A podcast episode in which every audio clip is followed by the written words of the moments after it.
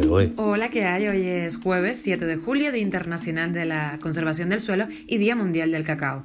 Esas son las cinco noticias que te traemos hoy y una más que te contamos aquí, en Cuba Diario. Esto es Cuba a Diario, el podcast de Diario de Cuba con las últimas noticias para los que se van conectando. ¿Cómo ha cambiado Cuba desde el 11 de julio? ¿Cuál es el futuro de los presos políticos?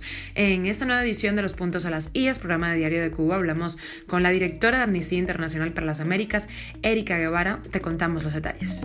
Una joven de 24 años, madre de tres niños en Granma, denuncia una amenaza de desalojo.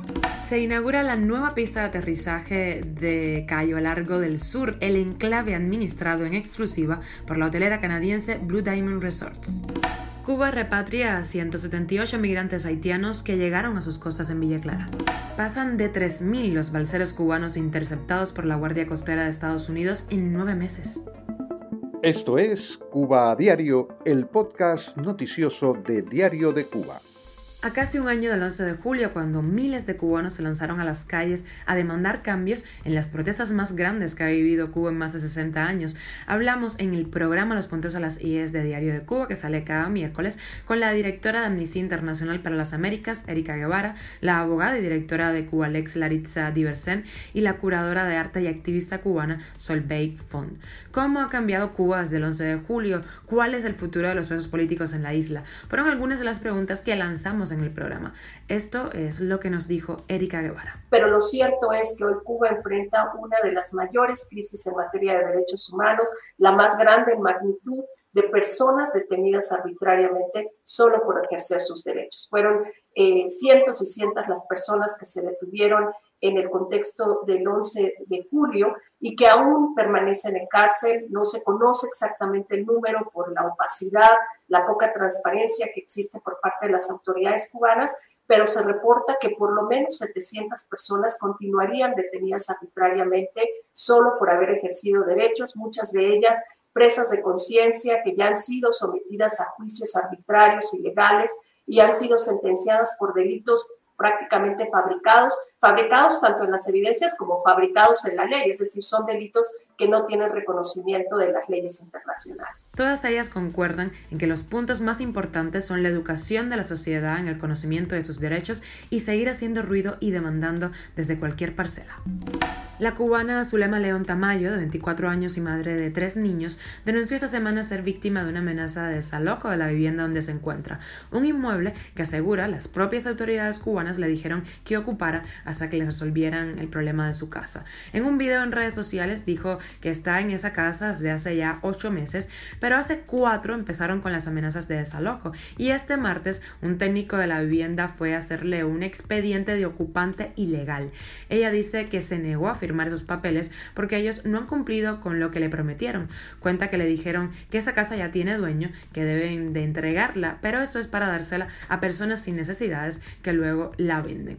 Miguel Díaz Canel ordenó, cuando tomó el poder, entregar viviendas a madres con tres hijos o más, como una medida para tratar de atajar el declive de los nacimientos en el país, cuya tasa de envejecimiento es la mayor de la región. Hasta el momento el gobierno solo ha cumplido esa promesa en algunos casos. Cuba diario. Queda inaugurada la nueva pista de aterrizaje del Aeropuerto Internacional Vila Acuña de Cayo Largo del Sur, el enclave administrado en exclusiva por la hotelera canadiense Blue Diamond Resorts, gracias a concesiones especiales del gobierno cubano.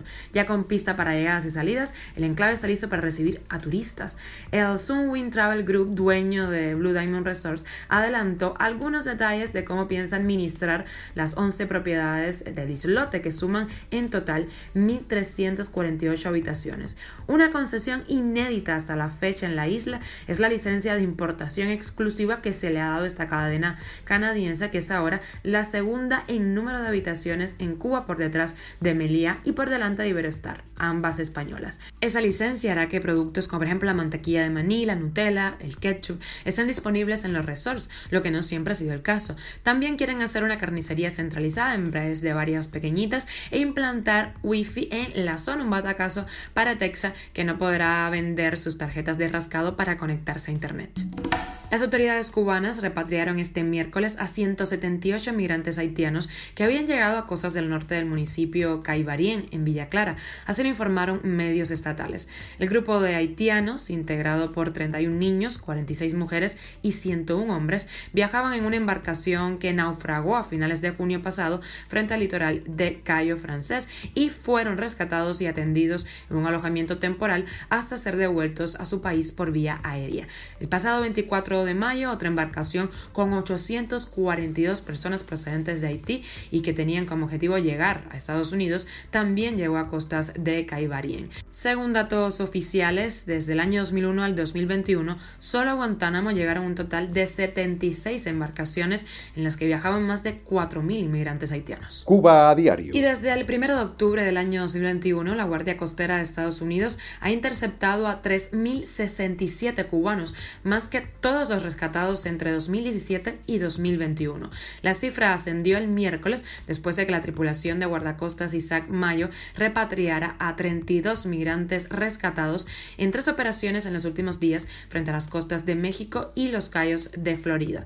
Cuba vive su peor éxodo en más de medio siglo. Solo en la frontera terrestre de Estados Unidos, la autoridad migratoria ha reportado la presencia desde finales de 2021 de más de 140 mil cubanos, una cifra que da la magnitud de la oleada migratoria de la isla en diversas direcciones. Y nos vamos con noticia de última hora a Reino Unido. El primer ministro de ese país, Boris Johnson, ha dimitido tras meses de escándalos y tras la avalancha de renuncias de miembros de su propio gobierno, que se había intensificado en las últimas horas hasta superar las más de 50 personas. Los rumores apuntan como sucesora inmediata a la propia Theresa May, primera ministra del Reino Unido desde julio del año 2016 hasta el mismo mes de 2016.